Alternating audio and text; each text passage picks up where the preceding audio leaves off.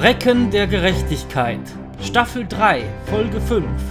Mord im Orient Hotel.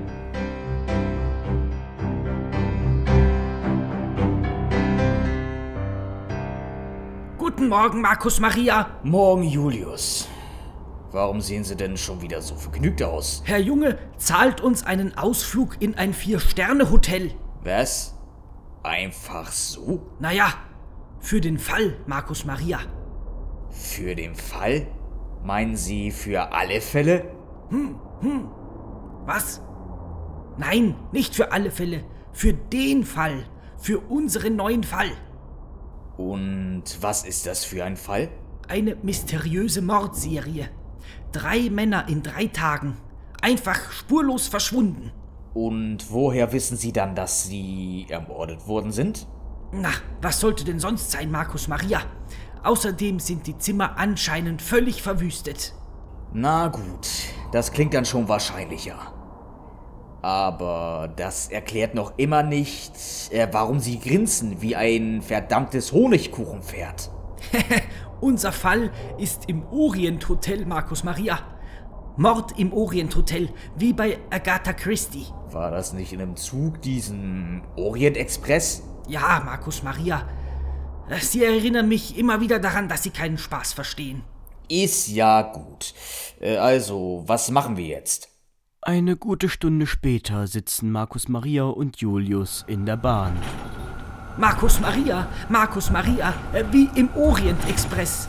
Julius, das ist die Straßenbahn. Aber es ist die Straßenbahn zum Orient Hotel. Fehlen nur noch Holzbänke und Gitterstäbe. Und es könnte auch ein Gefangenentransport sein. Wenn Sie nicht unbedingt die teuersten Zimmer des Hotels gebucht hätten, wäre noch etwas von unserem Budget übrig gewesen. Dann hätten wir mit dem Auto fahren können. Markus Maria, Markus Maria, Sie meinen das teuerste Zimmer. Und Sie tun ja gerade so, als wäre das Absicht gewesen. Es findet zufälligerweise die Tagung der GNA in dem Hotel statt. Und deshalb sind fast alle Zimmer ausgebucht. Es gab nur noch das hier und die Besenkammer. Und äh, mit Ihnen die Besenkammer teilen? Hm, hm, ich weiß nicht. Okay, eine Tagung der GNA. Interessant. Aber, äh, ja, ja, ich verstehe. Also, was steht denn in der Akte? Die liegt auf der Rückbank, Markus Maria. Ähm, auf welcher Rückbank? Ja, auf der Rückbank. Vom Auto. Ich habe sie extra noch in die Tiefgarage gebracht, während sie ihre Tasche gepackt haben. Ernsthaft, Julius? Dann muss es heute wohl ohne Akte gehen. Erzählen Sie mir, was passiert ist. Also, im Hotel, in das wir fahren, sind die letzten drei Tage je ein Opfer verschwunden. Beim ersten dachte man, dass die Freundin irgendwas damit zu tun hatte. Aber nein. Es stellte sich heraus, dass niemand so genau weiß, wie der Mann aus dem von innen verschlossenen Zimmer verschwunden ist. Durch das Fenster? Na, es war im achten Stock. Jetzt unterbrechen Sie mich nicht, Markus Maria, sonst muss ich noch mal von vorne anfangen. Okay, dann erzählen Sie mal weiter. Was ist mit dem zweiten Opfer passiert? Ich war mit dem ersten ja noch gar nicht fertig. Ähm, jedenfalls wurde dann am zweiten Abend der Geburtstag des Vorgesetzten des ersten Opfers gefeiert.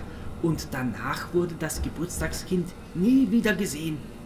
Hier wurde zuerst die extra dafür bestellte Geisha verdächtigt, aber die wurde später im Zimmer eines anderen Kollegen aufgefunden, als die Polizei diesen zur Feier befragte. Hm, Wieso werden wir eigentlich nie zu solchen Feiern eingeladen, Markus Maria? Wollen Sie echt den Chef mit einer Geisha bewundern, Julius? Ich glaube nicht. Gutes Gegenargument. Ah, wir sind da. Wurde auch Zeit. Im Hotel angekommen, bewundern unsere beiden Helden als erstes einmal ihr Zimmer. Wahnsinn, Julius. Ich hätte nicht gedacht, dass ein Zimmer groß genug sein kann, dass wir beide drin Platz haben. Ja, ja, Markus Maria. Äh, vergessen Sie aber nicht, warum wir hier sind. Warum denn? Weil wir den Mörder finden müssen.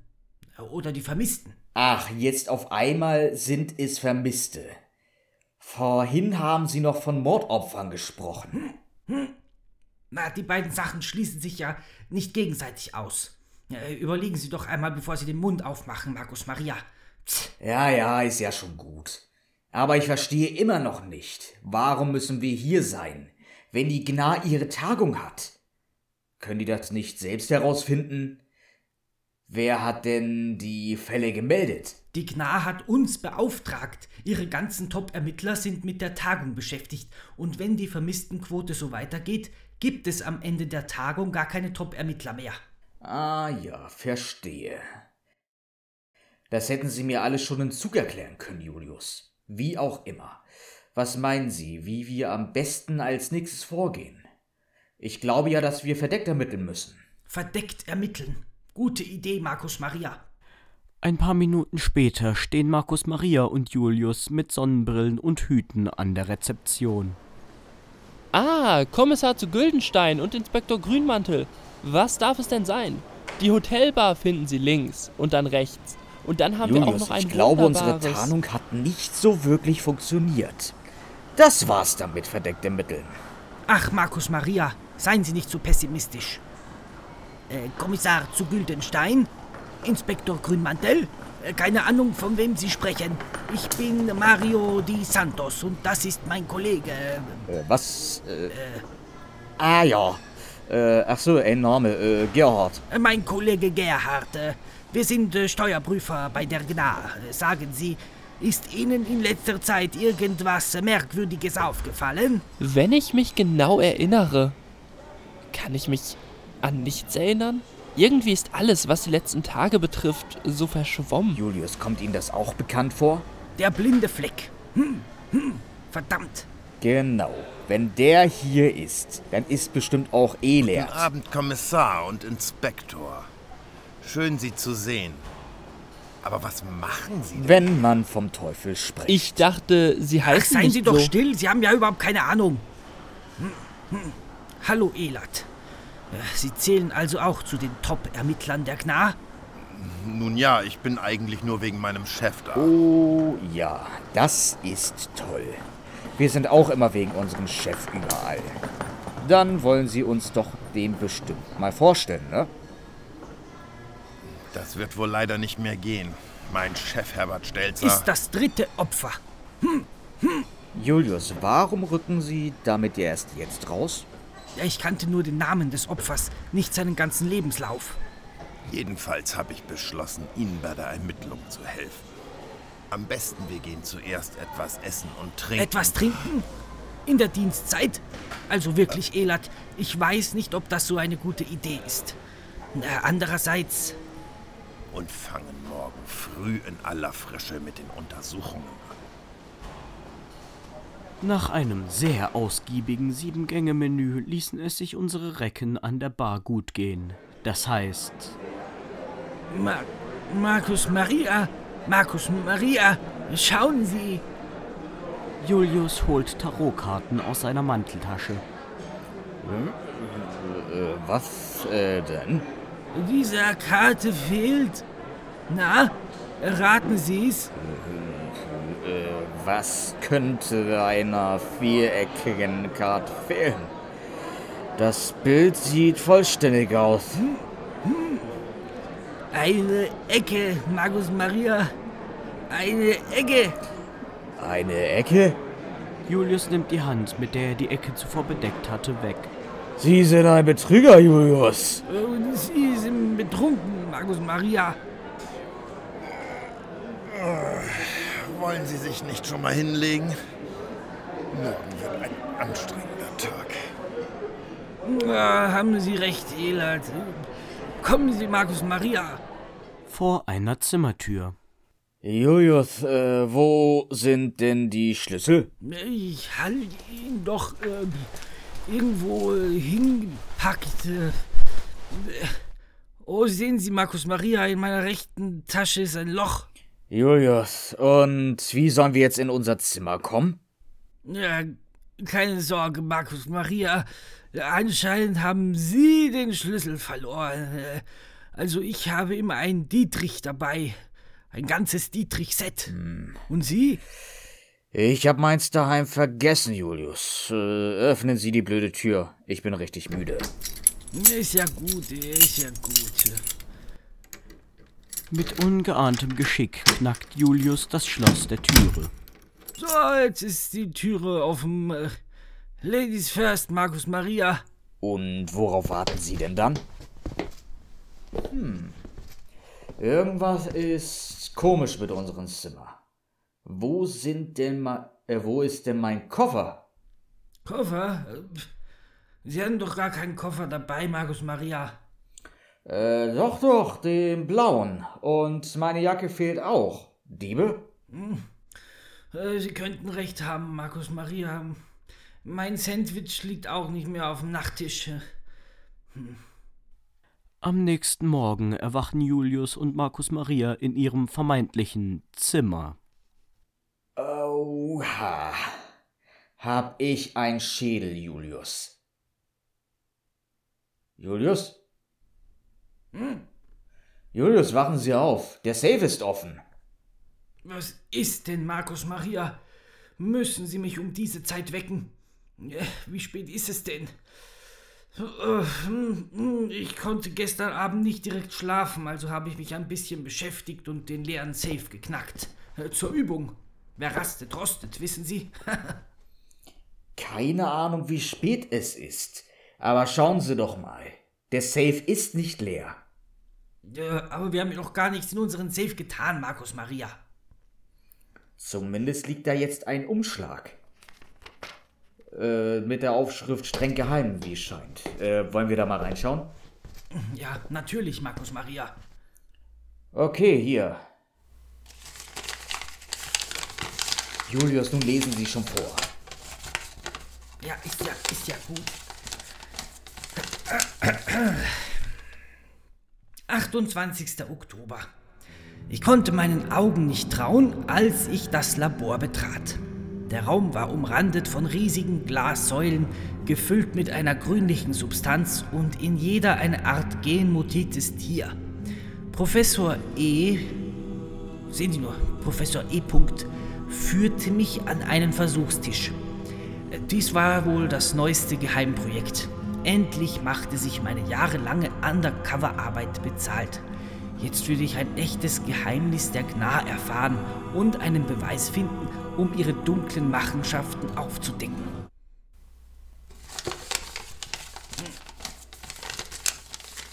Ähm, was ist los, Julius? Wieso haben Sie aufgehört? Der Rest der Seite fehlt. Hm, hm. Es sieht aus wie abgebissen. Ah, ah, hier ist noch eine Seite. 30. Oktober. Ich packte meine Sachen zusammen und erzählte meinen Mitbewohnern, dass ich erfahren hätte, dass es meiner Mutter sehr schlecht ginge und es sein könnte, dass ich kurzfristig in die Heimat müsse. Da einige von ihnen schon Familie verloren hatten, konnten sie das gut verstehen. Ich hatte beschlossen, dieses Ungeheuer aus dem Labor zu stehlen. Wer würde mir sonst glauben, was die Gnar für abscheuliche Experimente betrieb? Ich zog mir die Schutzkleidung an und betrat das Labor. Ich hatte Glück, Professor E. und sein Team waren wohl gerade in eine Diskussion vertieft und bemerkten mich nicht. Das war meine Chance. Ich griff mir eine leere Isolationsbox, so eine mit den giftgrünen Achtung Gefahrgut Transportboxen. Lustigerweise war auf der Seite meine Glückszahl abgedruckt. 1, 2, 4, 5. Hm, hm, 1, 2, 4, 5. Es musste einfach klappen. Ich griff dieses widerliche, spinnenähnliche Monster, packte es in die Box und verriegelte sie dreifach. Dieses Monster sollte auf keinen Fall entkommen. Damit die Box nicht so auffiel, packte ich sie in eine alte Einkaufstasche. Jetzt musste ich nur noch entkommen. Hm, hm. Der Rest ist schon wieder abgebissen. Verdammt. Und ich hatte mich doch so auf das Ende gefreut. Naja, Steht da gar nichts mehr? Nein, nichts. Hm, das ist nicht gut. Es klopft an der Türe des Zimmers, in dem unsere beiden Recken sich befinden. Hey, ist da jemand in meinem Zimmer? Nein, hier ist keiner. Äh, hier, hier packen Sie die Unterlagen weg. Ich schaue nach, wer an der Tür ist.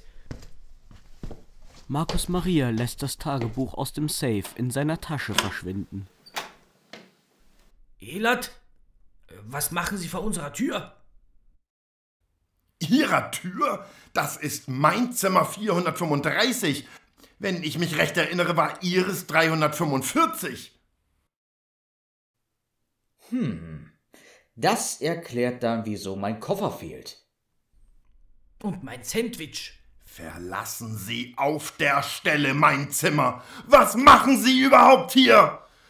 Ich war die ganze Nacht im Außeneinsatz, bin todmüde. Raus hier! Julius und Markus Maria verlassen fluchtartig Elats Zimmer und beschließen, frühstücken zu gehen. Danach holen sie ihre Sachen aus ihrem Zimmer, denn Julius hatte den Schlüssel die ganze Zeit in der linken Hosentasche, in der er nicht gesucht hatte. An der Rezeption werden sie von einer Streife überrascht. Ah, Herr Inspektor. Kommissar? Gut, dass ich Sie finde. Was denn? Es gibt schon wieder einen Vermissten. Was, hier? Äh, Und das ist, wo wir die ganze Nacht aufgepasst haben? Also eigenartig. Wer wird denn vermisst? Der Chef der GNA. Und wie heißt der? Das weiß keiner. Und wie sollen wir jemanden finden, den niemand kennt? Wieso fragen Sie mich das? Sie sind doch die Kommissare. Kommissar und Inspektor. Zurück im Polizeirevier. Okay, wir sind wieder da. Aber wie bringt uns das weiter? Was zur Hölle? Morgen, Chef. Sie beide haben fast die Hälfte unseres Budgets ausgegeben. Und das in einer Nacht. Erklären Sie das. Aber immerhin haben wir mit der Bahnfahrt Geld gespart. Ja, mal ehrlich, Chef. Sie haben doch gesagt, wir sollen im Hotel nachforschen.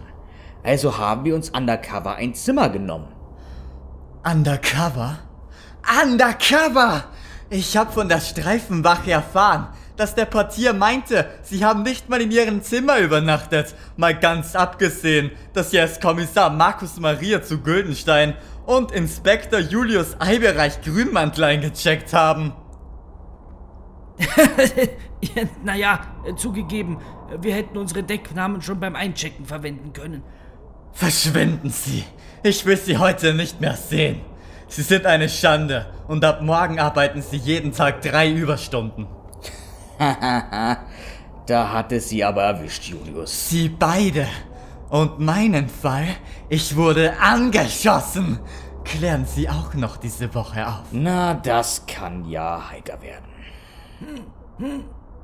Ich weiß nicht so recht, was ich von diesen Unterlagen halten soll, die wir in Elat Safe gefunden haben, Markus Maria. Ich meine, äh, wieso hatte Elat diese Dokumente? Äh, gute Frage, nächste Frage. hm, überlegen wir mal. Die Dokumente müssen ja irgendwie in Elats Safe gekommen sein. Und wie soll das passiert sein? Er ist ein Gna-Agent. Er hätte wohl mitbekommen, wenn ein Fremder ihm, äh, ihm Dokumente in sein Safe legt. Aber das heißt doch, dass Elat Beweise gegen die Gna hat. Also entweder ist er ein Whistleblower oder er versucht, die Dokumente zu verstecken. Hat Elat für Sie den Eindruck gemacht, als ob er etwas gegen die Gna unternehmen würde? Er hat sogar noch Außendienstaufträge angenommen, nachdem sein Vorgesetzter ermordet wurde. Also wenn das nicht von Loyalität zeugt, dann weiß ich auch nicht. Dann hat Elat halt die Dokumente jemanden abgenommen, um die Gna zu schützen. Und wem Ihrer Meinung nach? Keine Ahnung, Barbara Feldbusch, Brigitte Herrmann, jemand, der undercover in der Gna nachgeforscht hat. Da haben Sie natürlich recht. Da fällt mir ein, Markus Maria. Wissen Sie eigentlich, was mit der ausgesaugten Leiche passiert ist, die letztens auf der Straße gefunden wurde? Äh, nein, aber Sie werden es mir bestimmt gleich verraten. Nein, ich befürchte nicht.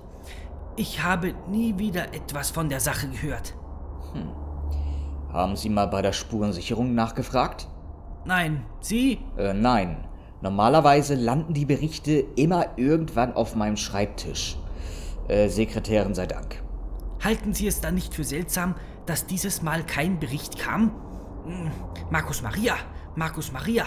Ich bewege mich vermutlich auf dem Terrain der Spekulation, aber nehmen wir einmal an, unsere verschwundene Leiche hat etwas mit den Dokumenten aus dem Safe hier zu tun. Hm, War vielleicht sogar Besitzer selbiger. Julius, ich glaube, auch wenn das nur Vermutungen sind, könnte da was dran sein. Eine ausgesaugte Leiche taucht auf und kurz darauf Elat. Und immer wieder Elat. Könnte ein Zufall gewesen sein. Könnte aber auch sein, dass Elat unsere Ermittlungen stören wollte. Hm, Irgendwie verhindern, dass wir etwas herausfinden, von dem er nicht möchte, dass wir es herausfinden. Ja, das klingt nach einem Profi-Geheimagenten. Glauben Sie, Elat hat auch etwas mit der verschwundenen Leiche von diesem Brink zu tun? Gut möglich. Und der Chef wurde auch kurz nachdem Elat aufgetaucht ist angeschossen. Ach, Markus Maria, das bietet reichlich Stoff für Verschwörungstheorien.